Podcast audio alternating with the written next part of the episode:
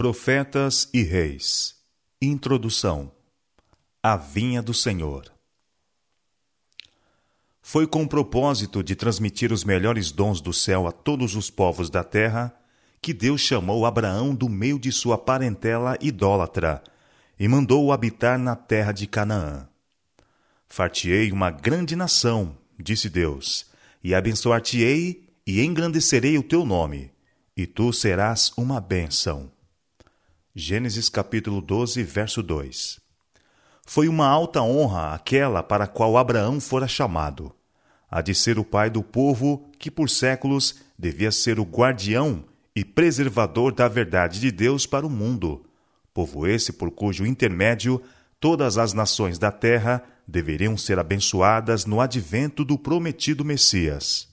Os homens haviam quase perdido o conhecimento do verdadeiro Deus suas mentes estavam entenebrecidas pela idolatria, pois os estatutos divinos, que são santos, justos e bons, haviam eles procurado substituir por leis em harmonia com os propósitos de seu próprio coração cruel e egoísta. Contudo, em sua misericórdia, Deus não os apagou da existência. Ele se propôs a dar-lhes a oportunidade de se familiarizarem com ele por intermédio de sua graça. Foi seu desígnio que os princípios revelados por intermédio de seu povo seriam meio de restaurar no homem a imagem moral de Deus. A lei de Deus devia ser exaltada, sua autoridade mantida, e à casa de Israel foi entregue esta grande e nobre obra. Deus separou-os do mundo para que pudesse confiar-lhes o sagrado encargo fê-los depositários de sua lei e propôs preservar por intermédio deles o conhecimento de si mesmo entre os homens. Assim devia a lei do céu brilhar no mundo envolvido em trevas, e uma voz devia ser ouvida apelando a todos os povos para que volvessem da idolatria a fim de servirem ao Deus vivo. Com grande força e com forte mão, Deus tirou seu povo escolhido da terra do Egito enviou Moisés, seu servo, e Arão, a quem escolhera.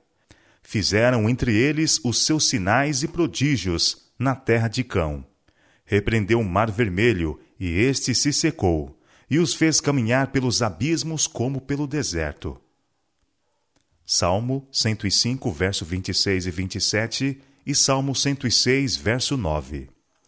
Ele os libertou de sua condição de servos, para que pudesse levá-los a uma boa terra, uma terra em que sua providência havia lhes preparado como refúgio de seus inimigos. Queria trazê-los para si e envolvê-los em seus braços eternos, e em retribuição de sua bondade e misericórdia, deviam eles exaltar seu nome e fazê-lo glorioso na terra. Porque a porção do Senhor é seu povo, Jacó é a corda da sua herança achou-a na terra do deserto e num ermo solitário cheio de uivos. Trouxe-o ao redor, instruiu-o, guardou-o como a menina do seu olho. Como a águia desperta o seu ninho, se move sobre seus filhos, estende as suas asas, toma-os e os leva sobre as suas asas, assim só o Senhor o guiou, e não havia com ele Deus estranho. Deuteronômio capítulo 32, versos 9 a 12. Assim trouxe o Senhor os israelitas para junto de si, para que habitassem como que a sombra do Altíssimo, miraculosamente preservados dos perigos do errante jornadear pelo deserto, foram eles finalmente estabelecidos na terra da promessa, como uma nação favorecida. Mediante o uso de uma parábola, Isaías narrou com tocante sentimento a história do chamado e preparo de Israel para ser no mundo representante de Jeová, frutífero em toda boa obra. Agora cantarei ao meu amado o cântico do meu querido a respeito de sua vinha. O meu amado tem uma vinha no outeiro fértil, e a cercou, e a limpou das pedras, e a plantou de excelentes vides, e edificou no meio dela uma torre, e também construiu nela um largar, e esperava que desse uvas. Isaías capítulo 5, versos 1 e 2. Por intermédio do povo escolhido, tinha Deus o propósito de abençoar toda a espécie humana. A vinha do Senhor dos Exércitos, declarou o profeta, é a casa de Israel, e os homens de Judá são a planta das suas delícias. Isaías capítulo 5, verso 7. A esse povo foram confiados os oráculos de Deus. Estavam protegidos pelos preceitos de sua lei, os eternos princípios da verdade, justiça e pureza.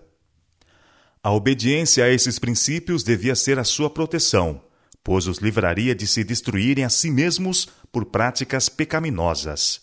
E, como uma torre na vinha, Deus colocou no meio da terra seu santo templo. Cristo era seu instrutor. Assim como havia sido com eles no deserto, devia ser ainda seu mestre e guia. No tabernáculo e no templo, sua glória habitava no santo Shekinah, em cima do propiciatório. Em benefício deles, Deus manifestava constantemente as riquezas do seu amor e paciência. Por intermédio de Moisés, os propósitos de Deus deviam ser-lhes expostos e os termos de sua prosperidade tornados claros. Porque, povo santo, és ao Senhor teu Deus, disse ele. O Senhor teu Deus te escolheu, para que lhe fosses o seu povo próprio, de todos os povos que sobre a terra há.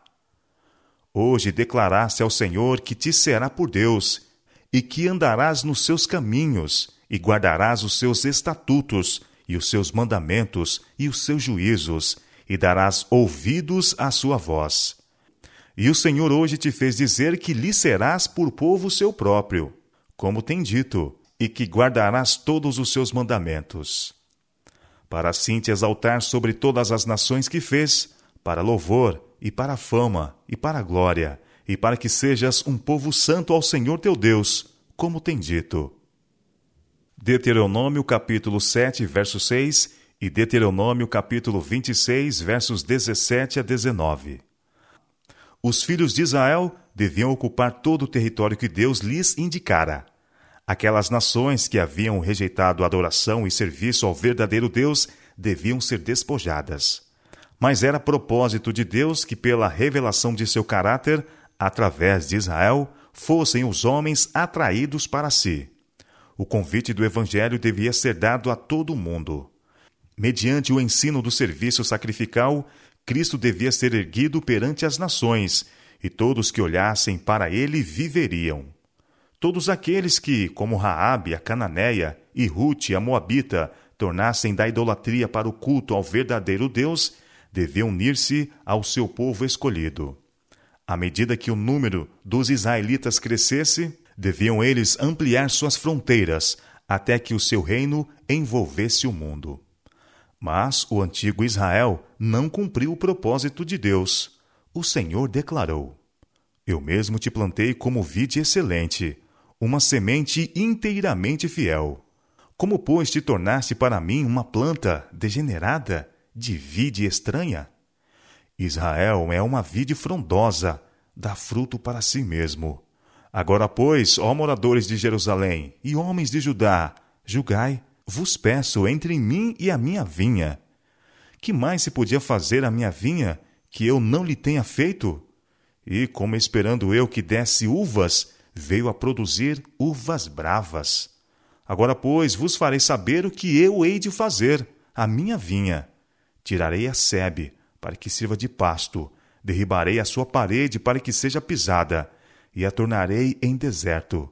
Não será podada nem cavada, mas crescerão nela sarças e espinheiros. E as chuvas darei ordens para que não derramem chuva sobre ela. Porque esperou que exercessem juízo, e eis aqui opressão, justiça, e eis aqui clamor. Jeremias capítulo 2, verso 21 Oséias capítulo 10, verso 1 e Isaías capítulo 5, versos 3 a 7. O Senhor havia, por intermédio de Moisés, exposto perante o seu povo os resultados da infidelidade.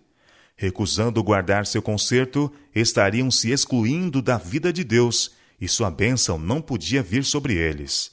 Às vezes, essas advertências eram ouvidas e ricas bênçãos eram concedidas à nação judaica e por meio deles aos povos em redor. Mas a maior parte das vezes em sua história, eles se esqueceram de Deus e perderam de vista seu elevado privilégio como povo que o representava. Roubaram-no do serviço que deles requeria e roubaram o próximo da guia religiosa e santo exemplo. Desejaram apropriar-se do fruto da vinha sobre a qual haviam sido postos como mordomos. Sua avidez e cobiça tornaram-nos desprezíveis aos olhos dos próprios pagãos. Assim deu-se ao mundo gentil a ocasião de interpretar mal o caráter de Deus e as leis de seu reino. Com coração paternal, Deus tratou com seu povo. Argumentou com eles sobre mercês concedidas e mercês retidas. Pacientemente pôs perante eles seus pecados e, em espírito de clemência, esperou por seu reconhecimento. Profetas e mensageiros foram-lhes enviados para apresentar seus reclamos aos lavradores. Mas, em lugar de serem bem-sucedidos, esses homens de poder e discernimento espiritual foram tratados como inimigos. Os lavradores perseguiram-nos e mataram-nos. Deus enviou ainda outros mensageiros, mas receberam o mesmo tratamento dispensado aos primeiros com a única diferença que os lavradores mostraram ainda mais determinado ódio. A retenção do divino favor durante o período do exílio levou muitos ao arrependimento.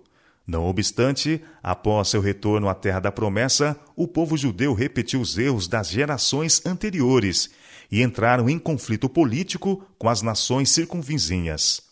Os profetas, a quem Deus enviara para corrigir os males prevalecentes, foram recebidos com a mesma desconfiança e escárnio com que foram tratados os mensageiros dos antigos tempos. E assim, de século em século, os guardas da vinha fizeram-se mais culpados. A excelente vide plantada pelo divino lavrador sobre os montes da Palestina fora desprezada pelos homens de Israel e finalmente foi lançada fora da vinha. Tripudiaram sobre ela, pisaram-na a pés e esperavam que a tivessem destruído para sempre. O lavrador removera a vinha e a ocultara de suas vistas. Plantou-a de novo, mas do outro lado do muro, e de tal maneira que o tronco não mais ficou visível.